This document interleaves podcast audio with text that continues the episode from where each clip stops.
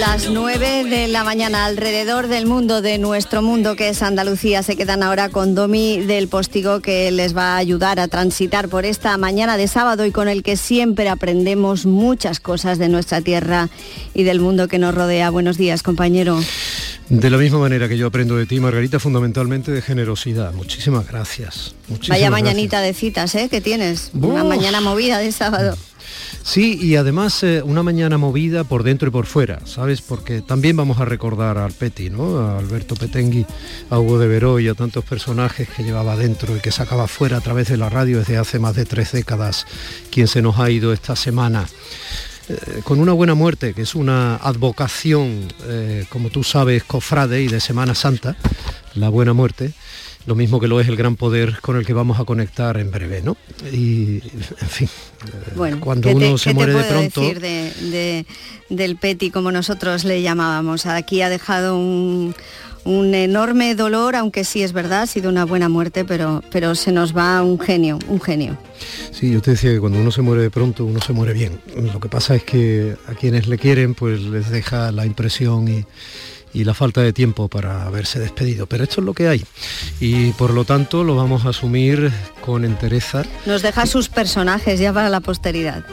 Alguno a lo mejor escuchamos en un momentito. Margarita, cualquier cosa que suceda en esta mañana cargada de citas en días de, de Andalucía, irrumpes a través de la ventana de la radio y nos la cuentas. Para eso estamos. Un beso, Domingo. Enorme. Gracias.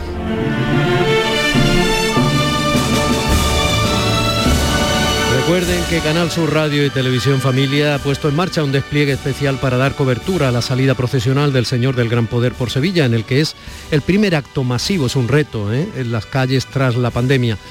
Los cofrades sienten que se vuelven a conectar con la vida, con lo más profundo, lo más sagrado para cada uno de ellos y de ellas. Y eh, quienes no son cofrades, pues desde una distancia prudente, con respeto, sienten que también la identificación con las cosas eh, tradicionales eh, de su tierra empiezan a retomarse, eh, De manera paralela al control de la pandemia, mm, están poco a poco resituándose las cosas que el virus le robó a la normalidad. La televisión pública andaluza va a realizar, lo está haciendo prácticamente ya, un completo seguimiento del recorrido procesional con conexiones desde distintos puntos de la ciudad sevillana.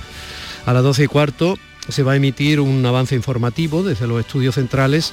Se conectará con mi compañero Sergio Morante en la iglesia de San Román, sede de la Hermandad de los Gitanos, eh, además de la salida que se está emitiendo ya. En Noticias 1, a las dos y media, habrá una nueva conexión desde la residencia de la Hermanita de los Pobres, la calle Luis Montoto, y en Noticias 2 a las ocho y media de la tarde-noche desde la iglesia de la Blanca Paloma en el barrio de Los Pajaritos, donde va a finalizar, saben, este primer recorrido de los tres barrios, ¿no? que responde a la llamada del sumo pontífice hace ya un año, pero no se pudo realizar hace un año, de eh, sacar la fe hacia el extrarradio, hacia, con ese símbolo de llevarla a quienes no están en, la centralidad, ¿no? es toda una gran metáfora de llegar a quienes más lo necesitan.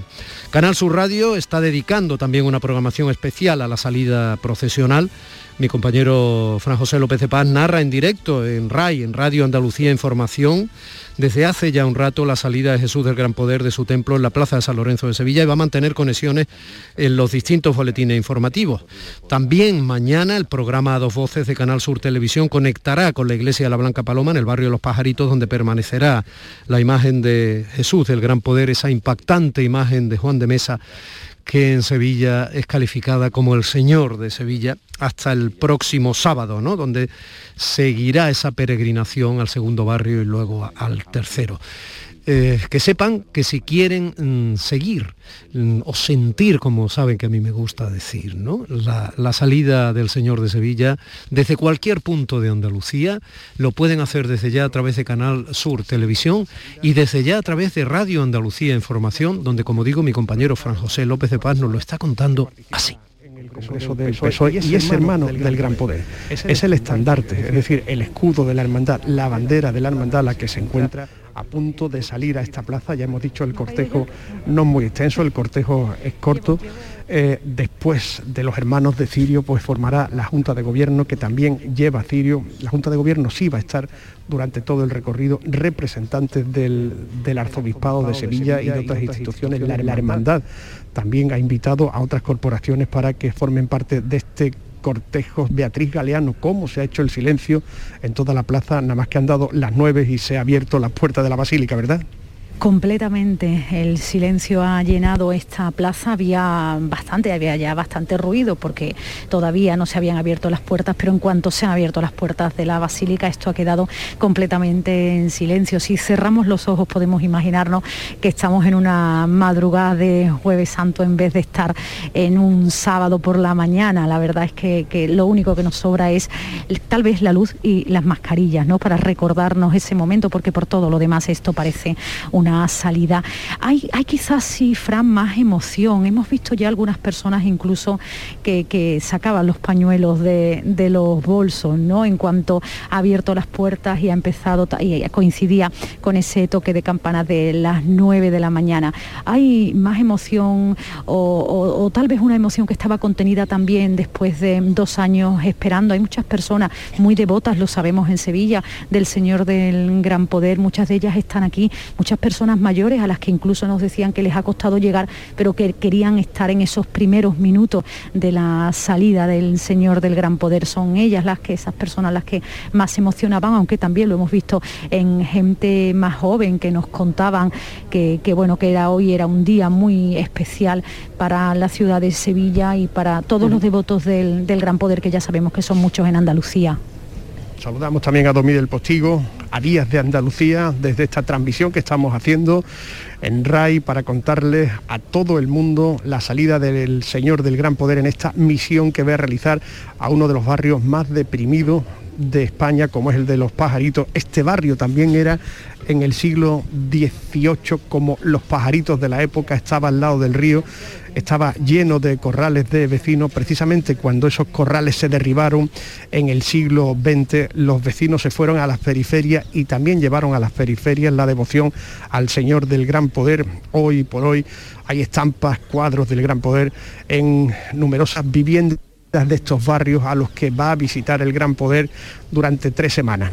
En el fondo de la basílica, Javier Blanco, ya se escucha el martillo de las andas en las que va a aportar, que van a aportar al gran poder a estos tres barrios donde se dirige la misión.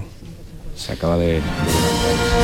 Salida del gran poder lo narraba mi compañero Fran López de Paz, mi compañera Beatriz Galiano, con lo que vamos a volver en la segunda hora del programa.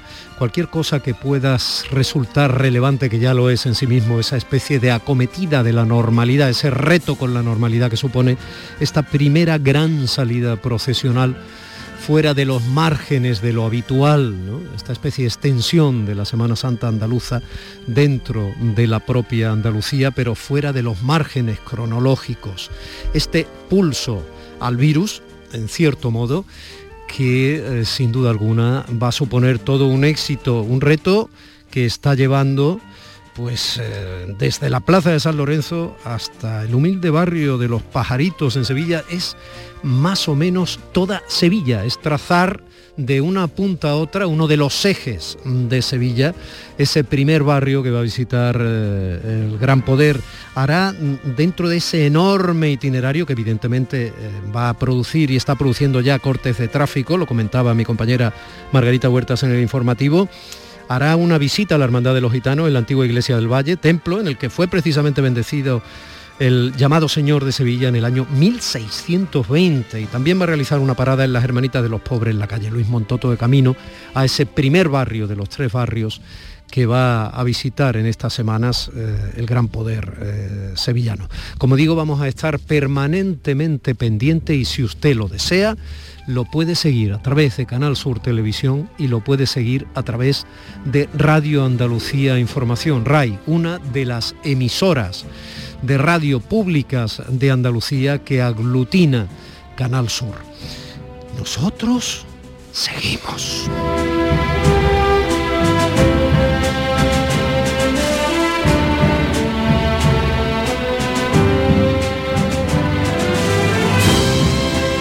Y seguimos yéndonos a la Alameda de Hércules tal como lo firma Paquiño Correal. Francisco Correal es una de las plumas de mayor calidad y capacidad que tenemos en el periodismo andaluz. Y mm, hoy hace una semblanza de nuestro compañero Hugo de Veró, del Peti, de Alberto Petengui. Hugo de Veró era uno de sus muchísimos personajes, quizá el primero que yo les recuerde, hace más de 30 años. La Alameda de Hércules dice, de nuevo levantada por las interminables obras, se ha quedado huérfana. Ya no se verá recorrer este bulevar a Hugo de Veró, uno de los muchos nombres artísticos de Alberto Petengui, que murió la noche del jueves. Aquí en esta casa, cuando preparaba su intervención en el programa de su amigo del alma, Rafael Cremades, en las noches de Canal Sur, en ese magnífico programa que tiene mi amigo Rafa Cremades las noches de Canal Sur Radio. Tenía la vis teatral, dice Paco Correal, incorporada a su forma de ser. Camaleón puro, muchas veces se tenía que presentar. Soy Hugo, camuflado de mil maneras diferentes de caracterizarse en la radio.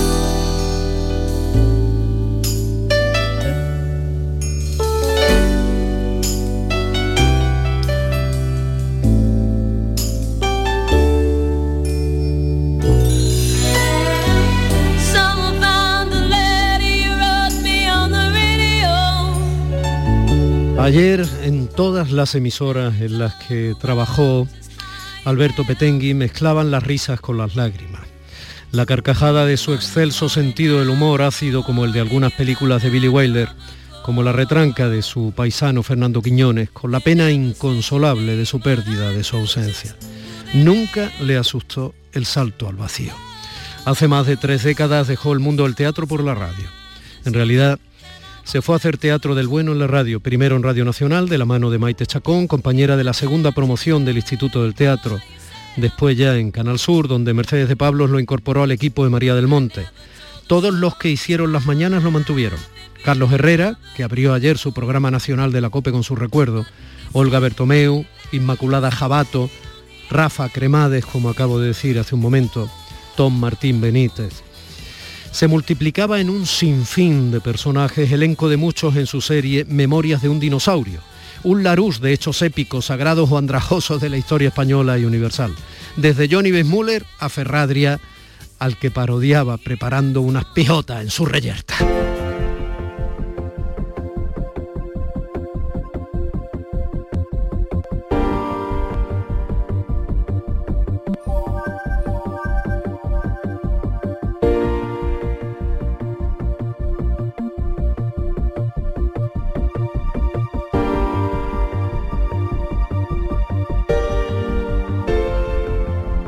Con la propia Maite Chacón, José Pablo Ruiz, Carlos Telmo, que se cruzó con él en la Alameda poco antes de su hora fatídica este jueves. Formó el grupo de los fantásticos, una contratertulia de desparpajo y actualidad revenida. Petengui escribía sin tachadura, como un dadaísta, decía de él Jesús Vigorra. Con la llegada de Vigorra a las mañanas, Hugo de Veró cambió el ciclo y se fue a las noches de Cremades, como he comentado. Estaba encantado con el horario de los vampiros. Imitaba a Serrat y Alaska. Hizo teatro con los más grandes. Era un chirigotero de luces de bohemia al que como a Max Estrella le molestaba la gente que se ponía estupenda.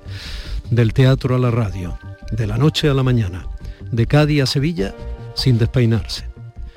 Uno y muchos. Olegaria, La Paca, Amaranti, Rogelio, Cantillana. Podía haber sido un grande de lo que hubiera querido, pero prefirió la grandeza de ser el mismo. Tanto y tantos. García Barbeito lo recordó con emoción en una mañana que se vestía de noche. Un meteorito de la caleta, termina firmando Paquiño Correal su artículo, se había llevado al dinosaurio. Pero, apostillo yo con humildad, cuando se despertó el dinosaurio seguía allí, que decía el celebrado cuento de Monterroso. Bueno, pues aquí y no allí va a seguir tu voz, compañero, en el recuerdo siempre. Marta estaba condenada a cambiar de ciudad cada cierto tiempo. Su vida suscitaba sospechas.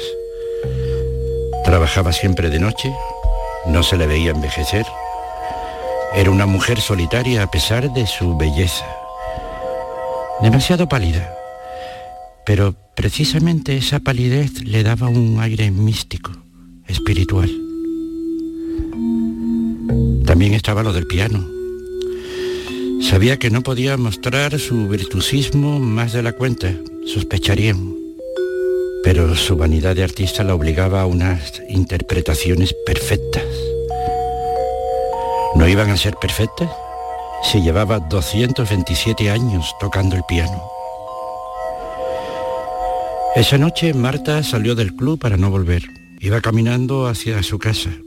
Un desconocido la estaba siguiendo por la solitaria calle. Marta se volvió. Fue hacia él sonriendo. Posó su mano en la nuca del hombre. Acercó su boca al cuello y se bebió su sangre. Cuando terminó, unas casi invisibles arruguitas desaparecieron del contorno de sus ojos.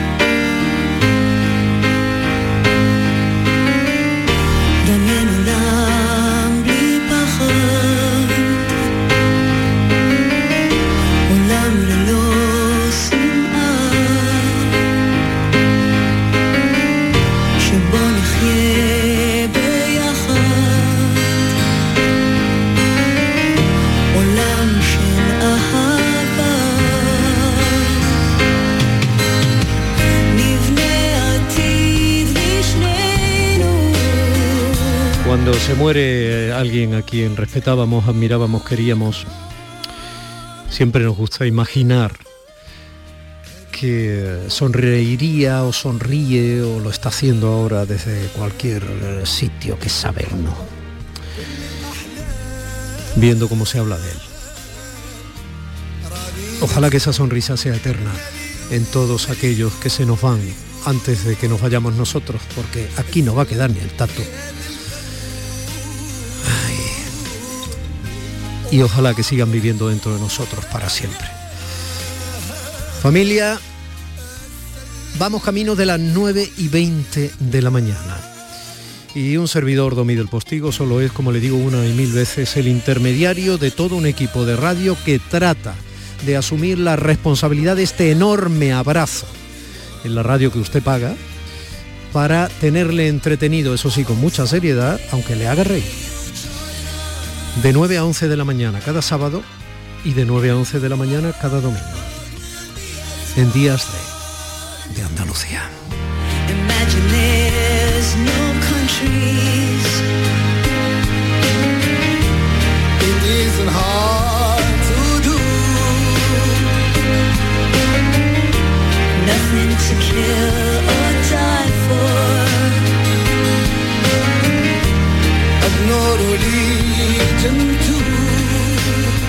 A todos mis compañeros de la radio, fundamentalmente a quienes estaban más unidos y vinculados profesionalmente en esta última etapa de su vida con Alberto Petengui, que se nos ha ido de pronto para quedarse para siempre.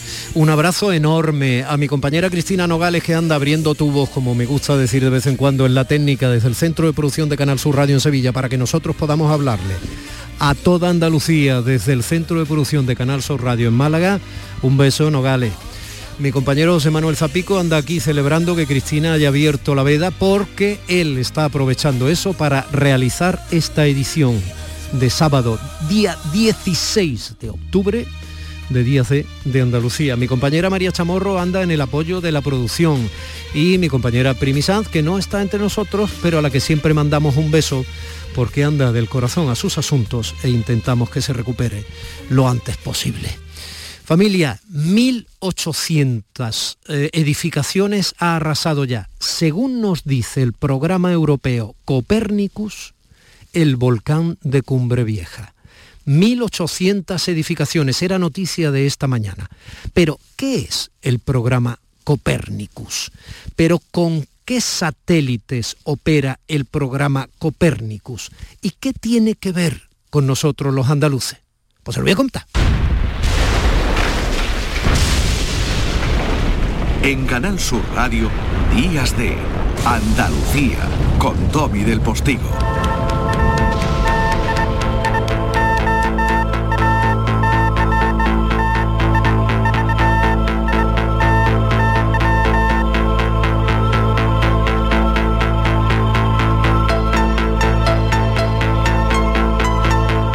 Llegado a este momento del programa les voy a contar una verdad, por supuesto con toda la solidez técnica y científica que merece usted del otro lado, pero como si fuera un poco un cuento, ¿no? El cuento se llamaría El volcán de Cumbre Vieja y la Agencia Espacial Europea.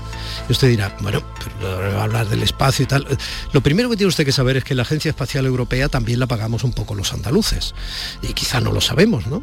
Porque la Agencia Espacial Europea tiene detrás a muchos países que la soportan, la apoyan y evidentemente la patrocinan y uno de ellos es España. Muchas de las espectaculares imágenes mediante las cuales geólogos, periodistas, espectadores como usted de todo el mundo están comprobando las características de la erupción del volcán en La Palma, esas imágenes las están recogiendo y transmitiendo los satélites Sentinel, centinelas.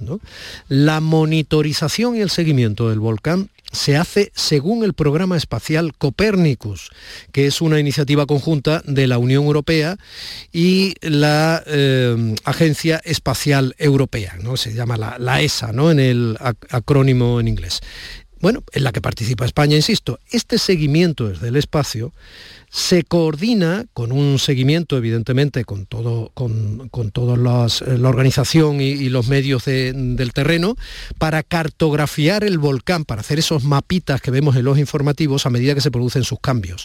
Esos mapitas a veces eh, tienen tres o cuatro días eh, antes de esa especie de calco que vemos eh, con respecto a cómo van los ríos de lava tres días después. Quiero decir que los mapas son fundamentales para que Protección Civil, los cuerpos de protección del Estado, etcétera, puedan prever desalojos en función de la afectación a polígonos industriales, a cultivos, a casas particulares, infraestructura, etcétera, que puede tener esa nueva erupción o por, o por dónde puede ir discurriendo la lava. Y todo esto viene indicado de principio desde el espacio. ¿no? También se coordina todo eso junto a los servicios llamados de atmósfera, que son los que proporcionan información sobre las emisiones que se están produciendo a causa de la erupción y así se previene la inhalación de gases nocivos pero nocivos, nocivos, como puede ser el dióxido de azufre. Volvemos al espacio. ¿Quién es el responsable de esa misión centinela del Copérnicus que tiene detrás a la Unión Europea y la Agencia Espacial Europea? Pues Ferran con buenos días. Hola, muy buenas, un placer. El placer es mío, Ferran. O sea, em, tú estás ahora mismo en Italia, creo, ¿no? Sí, efectivamente, trabajo en la Agencia Espacial Europea, en, uno de los centros de la agencia que se encuentra en, en la ciudad de Frascati, una ciudad cerca de Roma. La sede central de la Agencia Espacial Europea está en, París, pero luego hay una serie de centros por toda Europa con diferentes especialidades. Hmm. Y tú, dime la verdad, tienes en tu mesa un joystick y cuando lo mueves, los satélites Sentinel enfocan eh, el volcán. no, exactamente, pero lo podríamos ver así también. El, control, el, pilotaje de los satélites se hace desde Alemania, otro centro de la Agencia Espacial Europea que se encuentra en Alemania. Aquí desde, desde Roma lo que hacemos es, el desarrollo de los programas de observación la Tierra y luego tenemos el soporte de este centro en Alemania, que son ellos los que pilotan el que pilotan los satélites. Sí. Antes de nada, y por aquello que, de que tú sabes que yo te estoy llamando desde la Radio Pública de Andalucía, eh, ¿esos satélites miran actividad sísmica en algún lugar de Andalucía? Los satélites, eh, o sea, el programa Copernicus tiene varios satélites, tiene, tiene satélites, eh, se llaman los sentinelas, son el sentinels en inglés, y hay diferentes tipos de, satélites que toman imágenes de, la superficie terrestre y de la atmósfera terrestre. En concreto para, los movimientos sísmicos, para, terremotos, para observación de, los cambios en la superficie debido a, a terremotos, hay el satélite Sentinel-1, es un satélite radar, es un satélite que emite, que emite una onda desde el satélite, una onda electromagnética, esa, onda se refleja en la superficie y luego vuelve al satélite donde se genera una, imagen sintética de, la superficie tanto de día como de noche.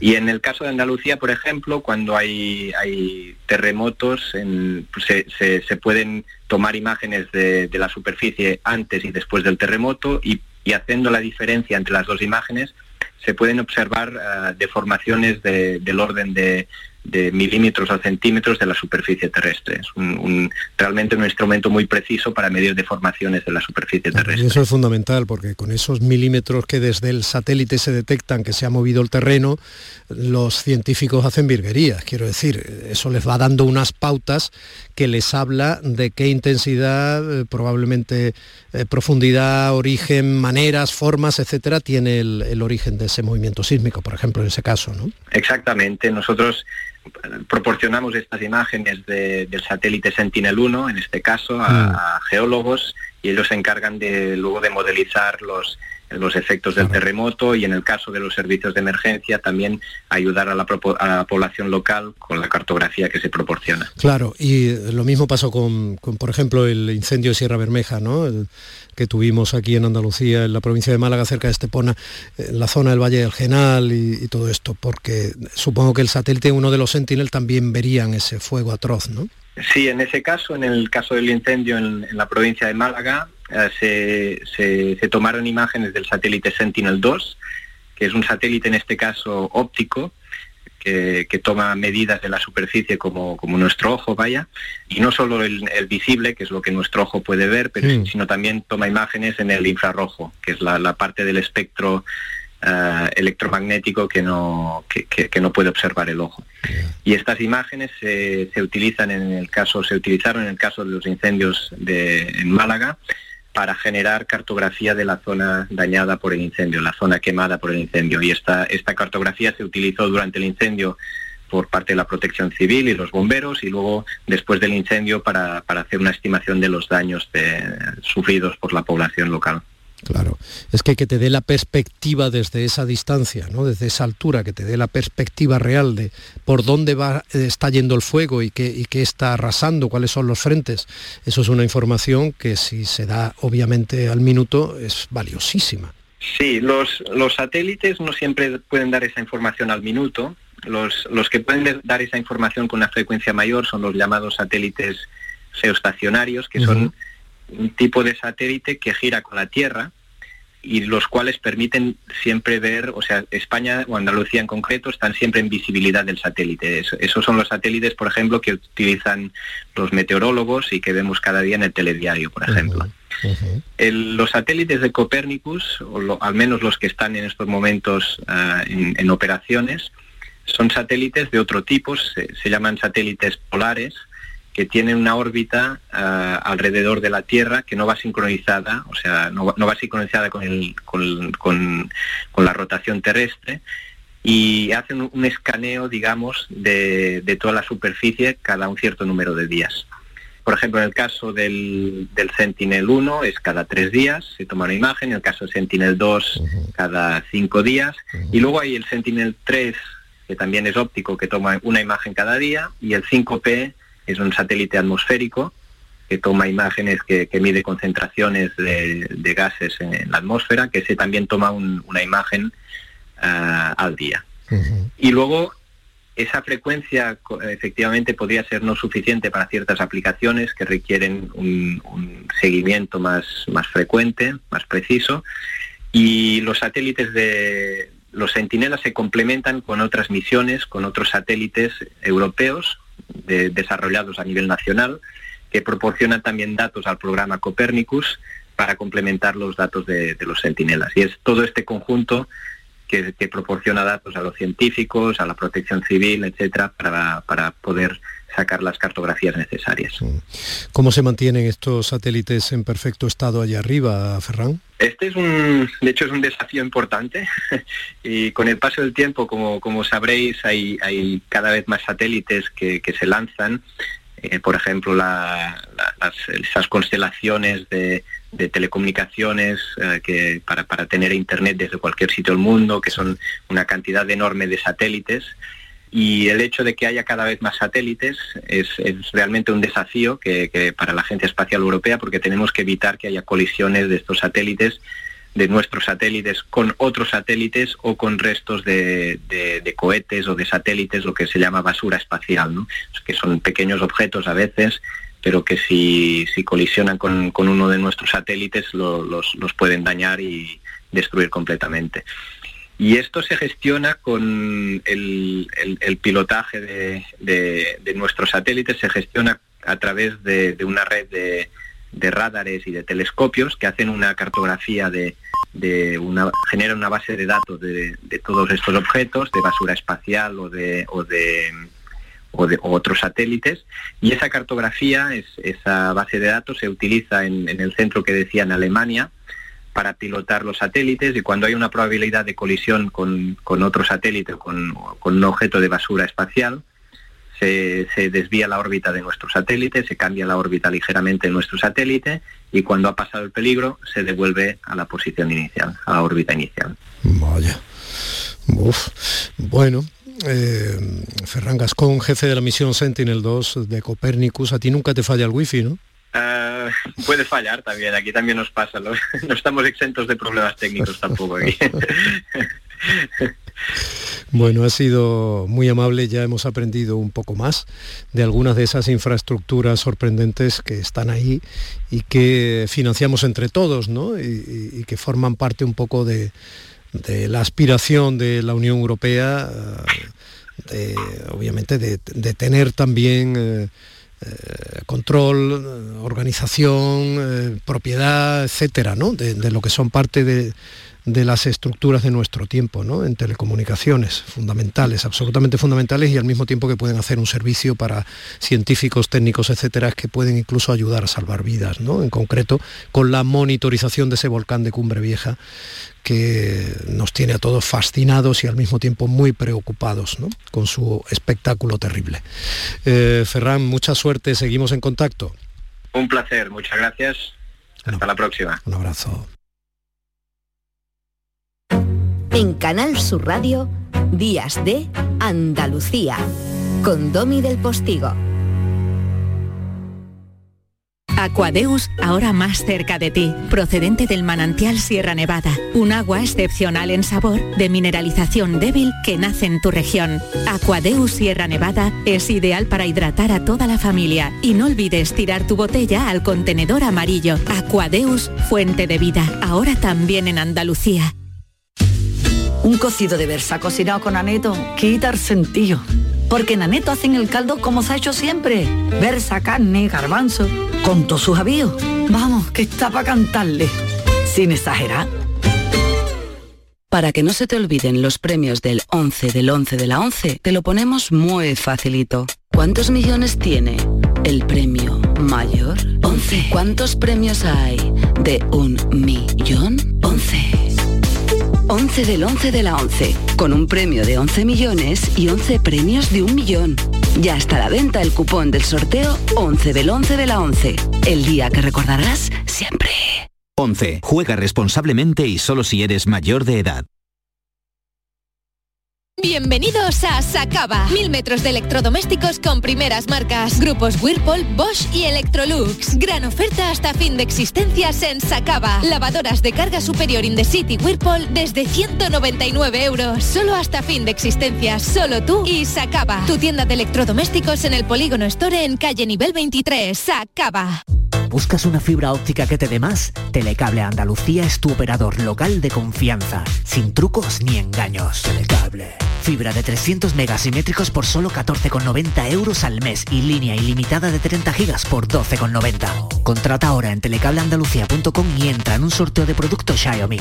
Telecable Andalucía. Conectarse está al alcance de todos.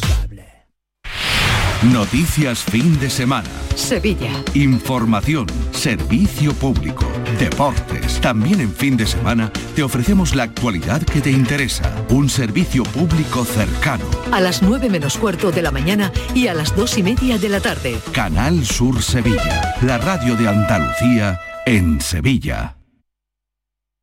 Las mañanas del fin de semana son para ti. Con Andalucía en la radio con toda la luz, el talento y la alegría de nuestra tierra, con nuestra historia, cine, flamenco y toda la actualidad del fin de semana. Días de Andalucía, con Domi del Postigo, los sábados y domingos desde las 9 de la mañana. Quédate en Canal Sur Radio, la radio de Andalucía, el olivo de las palabras.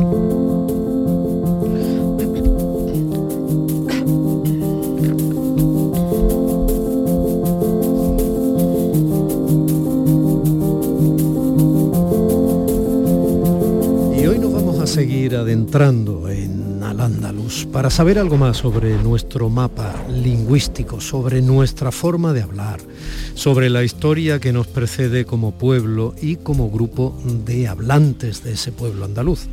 Y mirando hacia atrás, llegamos a Al-Ándalus, pero a un Al-Ándalus más cristiano que musulmán. Sabemos en realidad por detrás de la etiqueta, qué era exactamente al andaluz, hasta dónde llegaba, cómo se conformaba y qué era en cada momento, porque no es lo mismo el al andaluz del siglo IX o X que el al andaluz del siglo XI o XII, por ejemplo. Bueno, pues en ese al hubo durante un tiempo y no corto algo más cristiano que musulmán, más latino, aun siendo andalusí, que árabe ¿Quiénes son los mozárabes, eh, mi querida marquesa mm, del eh, Olivar de las Palabras? Doña Lola Pons, buenos días. Hola, buenos días, Domi.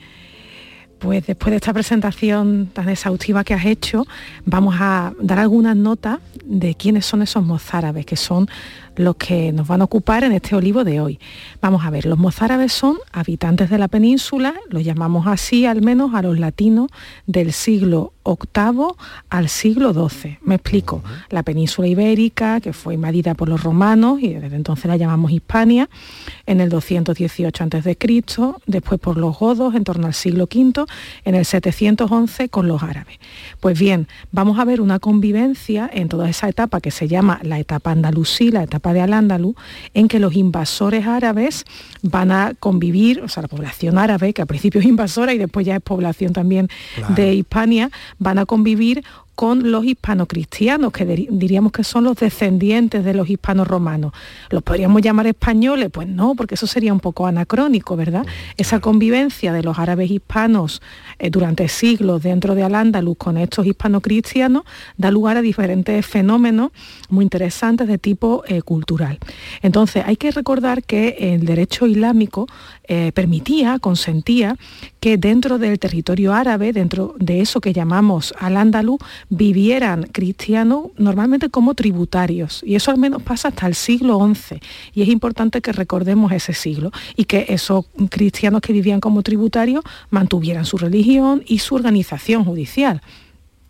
Doña Dolores, mozárabes no significa árabes mozos y jóvenes, ¿no? no, los habría, los habría mayores y, mozos. A ver, mm, mozárabe es una palabra muy interesante. Esta viene del árabe hispano, de mustarabí, que es un gentilicio, y que, o sea, un nombre de alguien de una zona, del habitante de una zona, eh, y viene a su vez del árabe clásico. Mustarab significaba arabizado, ¿no? influido por árabe. Entonces, ¿quién es, ¿qué es el mozárabe? Pues el mozárabe puede ser el nombre de un habitante, normalmente cristiano, de Al-Ándalus. También se ha llamado mozárabe a la lengua que hablaba ese grupo de habitantes, pero también se puede hablar de arte mozárabe o de costumbre mozárabe o de comida mozárabe. Si nos fijamos en su lengua, pues a ver, estos son descendientes de los eh, hispanos, estos llamamos hispano-cristianos, son descendientes de los hispanos romanos y su lengua es un latín un latín que es del siglo VIII al siglo undécimo, duodécimo. Entonces eso eh, ya no es del todo latín, este no es el latín clásico de Virgilio, eso ya es un romance que está en formación, porque en esa época se están también formando otros romances, el castellano en el norte, el catalán, el gallego o fuera de la península, el romance de otra, de otra zona. Entonces, dentro de Al-Ándalus se gesta, nace también un romance, un romance que es hijo del latín. Y lo podríamos llamar romance andalusí. Sí, eh, de hecho esto sería incluso más apropiado llamarlo romance andalusí que mozárabe. Antes se hablaba de mozárabe, ahora ya en la filología se tiende a hablar más de romance andalusí, el romance de em, al andaluz. ¿Quién hablaba eso? Pues claro, esto no podemos ser reduccionistas. Lo, lo más simple sería decir que esta lengua la hablaban exclusivamente los cristianos de la España musulmana, de esa península musulmana. Pero obviamente esa sociedad andalusí que en buena parte de su historia fue bilingüe, pues habría eh, eh, minorías cristianas que hablaban ese romance, pero seguramente también era practicado por eh, árabes que lo hablarían seguramente. Y hay una cosa muy triste en esta, en esta historia y es que ese romance andalusí fue el primero de los romances que se perdió. Hay varias lenguas romances que se nos han perdido, pero la primera que se pierde es esta, el romance andalusí o mozárabe. Hmm. Eh, como romance es una palabra polisémica, muchos tendrán en la cabeza que romance es una historia de amor, ¿no? Para simplificar, vamos a recordar que romance es también, como se llama, esa especie de transición desde el latín hasta el castellano actual, ¿no? Algo así. Sí, cualquier lengua que sale del latín la podemos llamar romance y la historia de amor, pues la que tenemos hacia todas las lenguas, eh, por lo menos en este programa. Bueno, y esa historia de amor de la que hablamos ahora en concreto, ¿por qué se pierde? O sea, ¿por qué ese romance, por qué esa forma de ir desde el latín al castellano tan bonita se perdió en Al-Ándalus? Pues se pierde porque ah, hubo una Al-Ándalus eh, bilingüe, bilingüe como mínimo, donde habitaba el, cristiano con el árabe, donde estaba el árabe hispano conviviendo con el romance andalusí, pero esa al andaluz eh, bilingüe deja de tener ese perfil a inicios del siglo XII. En esa época los almorávides, los almohades, que son eh, colectivos árabes que se establecen desde fuera de, Al-Ándalus, eh, desarrollan, estructuran una sociedad menos tolerante y ven a esa población mozárabe, a eso que se llama también con una palabra preciosa mozarabía, la ven como algo peligroso, como una especie de quinta columna en territorio propio. Y eh, comienza a haber em, procesos de persecución, de deportación, de conversión forzosa de mozárabe, mucha migración mucho mozarabía migra a los reinos del norte y ese romance que ellos llevan se va integrando, digamos, con los romances de eh, los reinos del norte, pues del asturiano, del castellano. Tampoco en esta época había todavía una conciencia muy clara de que eh, las lenguas hijas del latín eran diferentes entre sí. O sea, ellos pensaban que hablaban a un latín eh, abulgarado, pero no veían muy claras las diferencias entre el latín abulgarado de Cataluña o el de Al-Ándalus o el de Asturias. Mm. Así que el mozárabe se pierde, se integra, se disuelve entre otros romances y de, hecho dejan de darse testimonio. Y tenemos testimonios de gente que se lamenta de que ese romance se ha perdido. De forma que cuando se produce el proceso de invasión de las tropas cristianas en el siglo XIII, que como sabemos llegan en el siglo XIII al Valle del Guadalquivir con Fernando III, el Al-Ándalus, que es entonces Andalucía, es eh, ya una población eh, menos multilingüe, es una población hablante de árabe, arabófona, pero donde ya no queda romance andalusí. Eh, ¿Tenemos literatura mozárabe? Quiero decir, ¿tenemos de ese romance andalusí cosas escritas para saber cómo era? No, bueno, tenemos una belleza máxima que son las archas. Este romance andalusí, como se pierde tan pronto, bueno, el mozárabe se pierde tan pronto, no da tiempo a que se escriba mucho. Es que ya en el 12 se deja de documentar y es que en el 12 hay todavía muy poco testimonio escrito de castellano o de leonés. O sea que esto es un fenómeno, el del paso a la escritura, que es gradual y que en el 12 todavía es muy tímido. De forma que el, el romance andalusino dio tiempo a que se escribiera mucho. Se escribió un poquito, sí, pero hay una dificultad, y es que se escribió en alfabeto árabe y en alfabeto hebreo.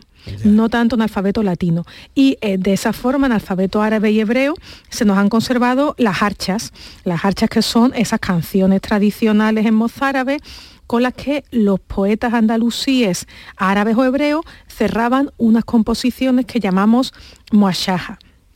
Harcha es una palabra árabe, significa mm, salida, finalización, fin, y son muy valiosas las harchas, porque aunque son muy difíciles de, investigar, porque son pocas y están escritas en un alfabeto no latino, son para los investigadores el rastro más antiguo de lírica popular eh, europea. Y de ahí el nombre, que lo sepan nuestros oyentes, del grupo andaluz Harcha, el grupo nubense Harcha, qué tan importante fue en la época de la transición y los primeros albores de la democracia española, ¿no? ¿Cuánto tiene de mozárabe? ¿Qué nos queda de ese mozárabe, de ese romance andalusí en el andaluz actual, Lola? Pues a ver, nos queda poquito porque como ya he dicho, mm, ese mozárabe no, no está vivo cuando llega el castellano de los repobladores al Valle del, del, Guadalquivir, cuando se toma el Valle del Guadalquivir o en el siglo XV cuando se toma eh, Granada, lo que se habla en esas sociedades es árabe, un árabe mm. hispano distinto del árabe clásico, mm. pero no se habla una lengua romance. Nosotros hemos dicho muchas veces ya en este olivo que el andaluz es hijo del castellano de Castilla. Ahora bien, sí hay palabras mozárabes, palabras de ese romance andalusí, que en última instancia son palabras latinas que se ha incorporado a nuestra forma de hablar, a veces al español general, a veces solo al andaluz. Y claro, la pregunta es, bueno, pues si se ha perdido el mozárabe, ¿por qué no, hemos perdido todo su paquete de palabras? Pues porque seguramente muchos árabes retuvieron palabras concretas y esas palabras terminaron entrando en el léxico, en el vocabulario de los reconquistadores castellanos. Por ejemplo, piensa en palabras como eh, campiña, como almatriche, que significa acequia, como capacho o como el propio gazpacho, por ejemplo. Gazpacho. Gazpacho. Gazpacho deriva del latín caspiquias, caspiquias, seguramente con esa forma plural, o sea, seguramente antes la gente decía gazpachos y después hemos generado el singular, pero seguramente primero lo usábamos en plural. Y eso es un mozarabismo, eso tiene forma lingüística, esa terminación en hacho es propiamente mozárabe. También es un mozarabismo habichuela, todos los objetivos van a ser siempre latinos. O sea, habichuela deriva de fahuiquela. Vimos la semana pasada que alcaucil es una palabra mozárabe que deriva de capitia, que es, un, que es como si dijésemos cabecilla en castellano. Sí, que lo que se ve de la alcachofa en la planta, al principio la cabecilla. Eh, exactamente. Y una palabra muy bonita, muy preciosa, muy, muy festiva, ahora que estamos en fin de semana, que es eh, cambayá Cambayán, mm, muchos de nuestros oyentes conocen esa palabra, dar cambayas o dar cambayadas, es moverse vacilantemente, pues normalmente porque uno está ebrio.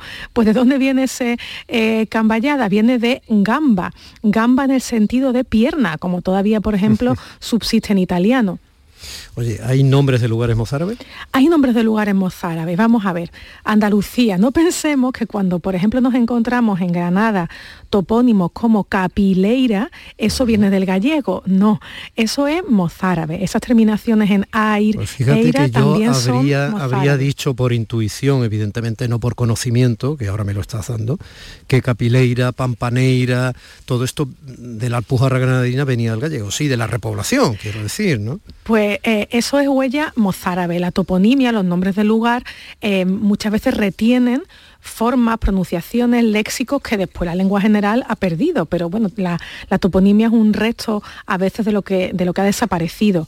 Son nombres de lugares mozárabes, pueblos como Brenes, que es el plural de Breña, Prunes, que está en Cádiz, Pitres, que está en Granada, o Gelbes, que está en Sevilla. Eso también toponimia mozárabe.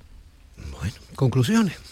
Con, conclusiones que tenemos que separar el árabe hispano o árabe andalusí del romance andalusí. Este sabes que esto provoca discusión en, muchas personas, ¿eh? que dicen una y otra vez que no, que el árabe eh, condicionó muchísimo más de, lo que al menos desde el punto de vista culto y de la investigación lingüística se dice el andaluz. Pero eh, es que mm, yo que soy científica, que soy filóloga, no puedo explicar otra cosa que no esté apoyada en datos, Domi. Y los datos de la investigación científica, que desde los años 30 se está haciendo investigación sobre el español de Andalucía, han buscado y rebuscado esa posible influencia. En la pronunciación se ha demostrado que no. En el léxico sí, claro, porque en los casos de contacto de lenguas el léxico siempre es el elemento que más se filtra. Pero yo veo muy injusto que a veces se diga con mucha alegría, pues todas las palabras propias del español de Andalucía de tipo característico, eh, particular, son arabismo, porque junto con esas palabras árabes que tiene el español de Andalucía, por ejemplo, muchas en el léxico de la agricultura, hay también, hubo también mucho arabismo científico que llegó a todas las lenguas europeas, o sea que la herencia árabe es muy fuerte también en el ámbito culto, no solo en el ámbito del, del, contacto del día a día. Pero claro, en la pronunciación los fenómenos ya sabemos que surgen a final del siglo XV, que no hay eh, conexión con el árabe y sí hemos estudiado el mozárabe, hemos estudiado el morisco, del que podemos hablar otro día, y las, lo que nos dice la documentación en lo que es las ensoñaciones a científicas, pues yo prefiero dejarlas fuera porque, porque bueno, pues tienen que ver más con lo folclórico y con la invención que con la ciencia. Bueno, por lo tanto, no confundir romance andalusí con árabe andalusí, no confundir mozárabe con andaluz, no pensar que es propio de Andalucía, no pensar que es antecedente de nuestro acento, pero qué bonito acudir a la belleza hermosísima de las jarchas. Qué precioso. Pues mira, voy a leer una jarcha para que eh, intentemos reconstruir, intentemos que nos suene cómo sería la pronunciación de ese romance perdido que fue el romance andalusí. Las jarchas son coplas de, amor, son canciones amorosas y eh, esta dice así. No me tancas ya Javívila, no quiero danilloso. Al gilar la raguisa basta, a toto me rifuso. O sea, no me toques amigo, no quiero... o sea, no me tancas ya Javívila, no me toques amigo. Exactamente. No quiero al que me hace daño. No quiero danilloso, no quiero al que dañoso, al que hace daño. ¿no? Mi corpiño es frágil. Algilala rajisa, mi corpiño es frágil.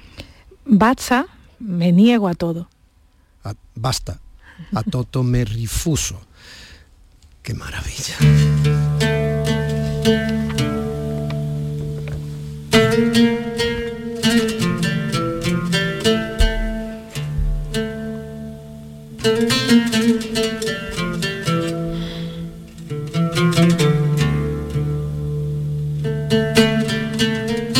Qué fácil es abandonarse a estos sonidos que nos eh, transportan a través de la historia. Bueno, pues aquí está esa jarcha, ¿no? Aquí está, musicada por, por Eduardo Paniagua, una versión preciosa de cómo sonaría nuestra más antigua lírica popular.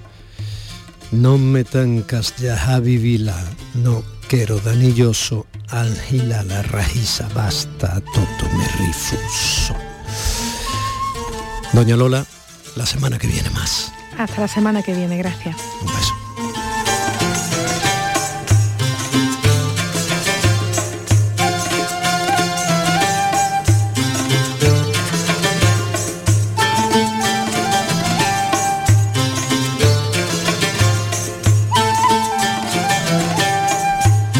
¿Y quién habrá firmado esa petición, esa convocatoria fabricada en Andalucía por el profesor Francisco Cid Fornel de manera destacada, sumándose a quienes piden para nuestros niños y niñas por su maravilloso comportamiento durante la pandemia el próximo premio a la Concordia Princesa Asturias. Lo vamos a saber inmediatamente después de estos consejillos publicitarios.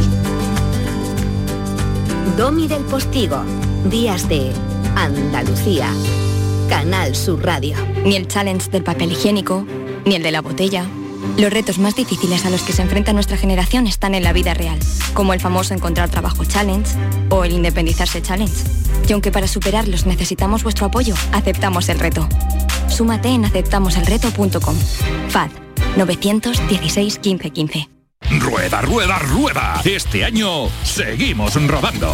Llega el undécimo Salón del Motor de Ocasión de Sevilla del 28 de octubre al 1 de noviembre. Turismos, motocicletas y vehículos profesionales, kilómetro cero seminuevos y de ocasión de las principales marcas y modelos. Undécimo Salón del Motor de Ocasión de Sevilla. Del 28 de octubre al 1 de noviembre en Cibes. Seguimos rodando. En este mes de octubre, únete a Social Energy y di no a la subida de la luz. Ahorra hasta un 70% en tu factura con nuestras soluciones fotovoltaicas y aprovecha las subvenciones de Andalucía. Pide cita al 955-441-111 o en socialenergy.es. Solo primeras marcas y hasta 25 años de garantía. La revolución solar es Social Energy. Las respuestas a tus preguntas están en la noche más hermosa. Historia, ciencia, misterio, crecimiento personal. Un programa fascinante para tus noches del fin de semana. La noche más hermosa. Viernes y sábados, desde las 11 de la noche, con Pilar Muriel. Quédate en Canal Sur Radio. La radio de Andalucía. Días de Andalucía, con Domi del Postigo. Canal Sur Radio.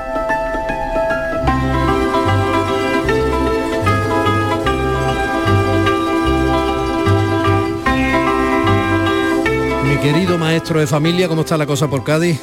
Buenos días, Domi. ¿Qué tal? Radio oyentes. Nada, muy bien. Hoy soleado, un poquito de niebla, pero, pero bien, con optimismo. Sí, parece que este mm, veranillo ya templado, eh, que mira al otoño pero guiñándole el ojo, se va a mantener durante toda esta semana, ¿eh? pero bueno, estemos pendientes a los cambios climáticos. Bueno, eh, ahí volcán por lo menos no hay. no, no, no, no, no. Además es necesario ya que, que haya un poquito ya de, tiempo otoñal, porque tú sabes, los educadores infantiles somos muy rutinarios y estamos ahora metidos en castaña y castañero y una castaña con 30 grados como que no apetece. ¿no? Sí, año tras año lo comentamos todos los andaluces cuando vemos el puesto de castaña y vamos con manga corta, ¿no? Todos los años decimos, hay que ver este año, qué calor, fíjate que hay castaña, pero si es que todos los años lo decimos.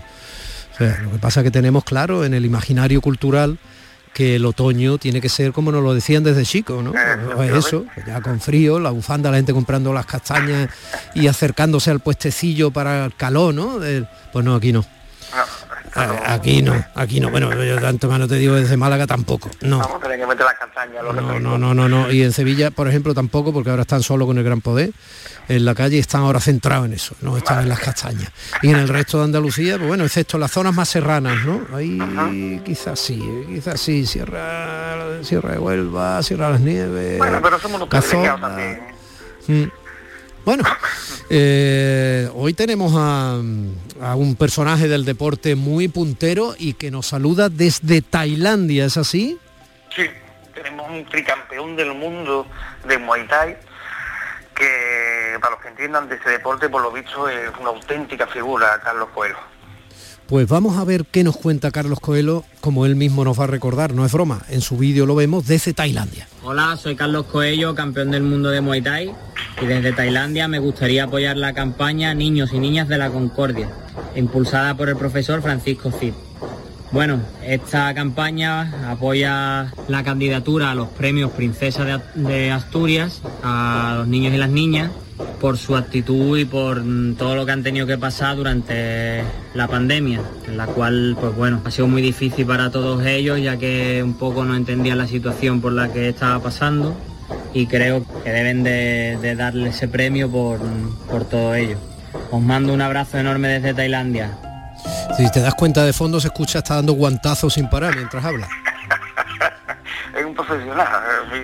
Es súper liado en un entrenamiento, digo, no te preocupes, tú dale al saco. No ha perdido ni un minuto y medio en el entrenamiento. Un crack, Carlos Coello. Reflexión de hoy, profesor. Pues eh, nos unimos, enlazamos con la de la semana pasada que no nos dio tiempo a terminar. Y si recuerdas, hablamos de, educar, de lo complicado que era y, demás, pero hay, hay unas personas que, que educan que parece que lo llevan en la sangre, que le dan el título de, maestro cuando, cuando, cuando son abuelos, ¿verdad, Domi? Eh, yo, sabes que llevo una metodología en clase que me gusta que las familias entren, participen, y cuando entran los abuelos y ven la cara de, sus nietos, hay algo mágico, hay algo, hay algo especial, ¿verdad? Porque y, una de las cosas que pasa siempre en el aula, sobre todo, la parte más traumática es cuando cuando fallece un abuelo, y, a mí me gusta decir que, los abuelos nunca, nunca se van, sino que juegan a un escondite eterno con sus nietos, Domi. Así que ese homenaje va para ellos, porque si hay algún colectivo que también se merece el Princesa de Asturias, sin embargo son ellos también, nuestros abuelos, porque, porque siempre me ha gustado tener a, los abuelos cerca, en las clases, porque su sola presencia era capaz de iluminar los días más tristes que tenían sus nietos. Los abuelos son motores de cariño, son motores de economía, han logrado levantar un país cuando, cuando éste lo requería, tan capaces de sacar una lágrima cuando la emoción lo precisa y a su vez levantar el ánimo ante la mayor de las desavenencias. Así son los abuelos Domis, los mejores superhéroes de sus nietos, incapaces de decir no cuando hay unos grandes ojos verdes que miran con ternura, abuelos que cambian el brócoli a hurtadillas por una deliciosa pizza, ídolos de feriantes, de jugueteros y de encargados de grandes cadenas de hamburguesería. Así son ellos, Domi, así son los abuelos. Este es mi pequeño homenaje a ustedes. Así que desde aquí, desde el Día de Andalucía, de este rinconcito de la radio, mi más sincero agradecimiento a estos ángeles que podrán ser mayores de edad, pero podrían llenar una guardería con la juventud de sus almas. Y más que nunca en nuestro tiempo actual que los abuelos han asumido la responsabilidad de ser mucho más que abuelos en la crianza de nuestros hijos. Francisco Cifornel, maestro de familia desde la isla de León, desde San Fernando en Cádiz. Un abrazo muy cañailla hasta la semana que viene. Cuídate mucho, maestro. Igual. Ay, sí, será la condición humana. Ay, ay, que nos hace sentir. Michael Jackson en malagueño. Así lo hace Javi Ojeda con los Danza Invisible. Nos vamos a ir en esta segunda hora, vamos a conectar de nuevo con Radio Andalucía Información desde donde Canal Sur Radio está emitiendo la extraordinaria salida del Gran Poder en esa visita a los tres barrios eh, de Sevilla. También Canal Sur se enredará, entregado a tope en la Magna de Málaga el día 30 de octubre, que sacará 13 pasos, 13 tronos en malagueño a la calle desde las 12 del mediodía aproximadamente hasta las 5 eh, de la mañana. Bueno, eh, pasarán muchas cosas y muchas más cosas van a pasar inmediatamente después de boleto informativo de las 10. Seguimos. Días de Andalucía con Domi del Postigo, Canal Sur Radio.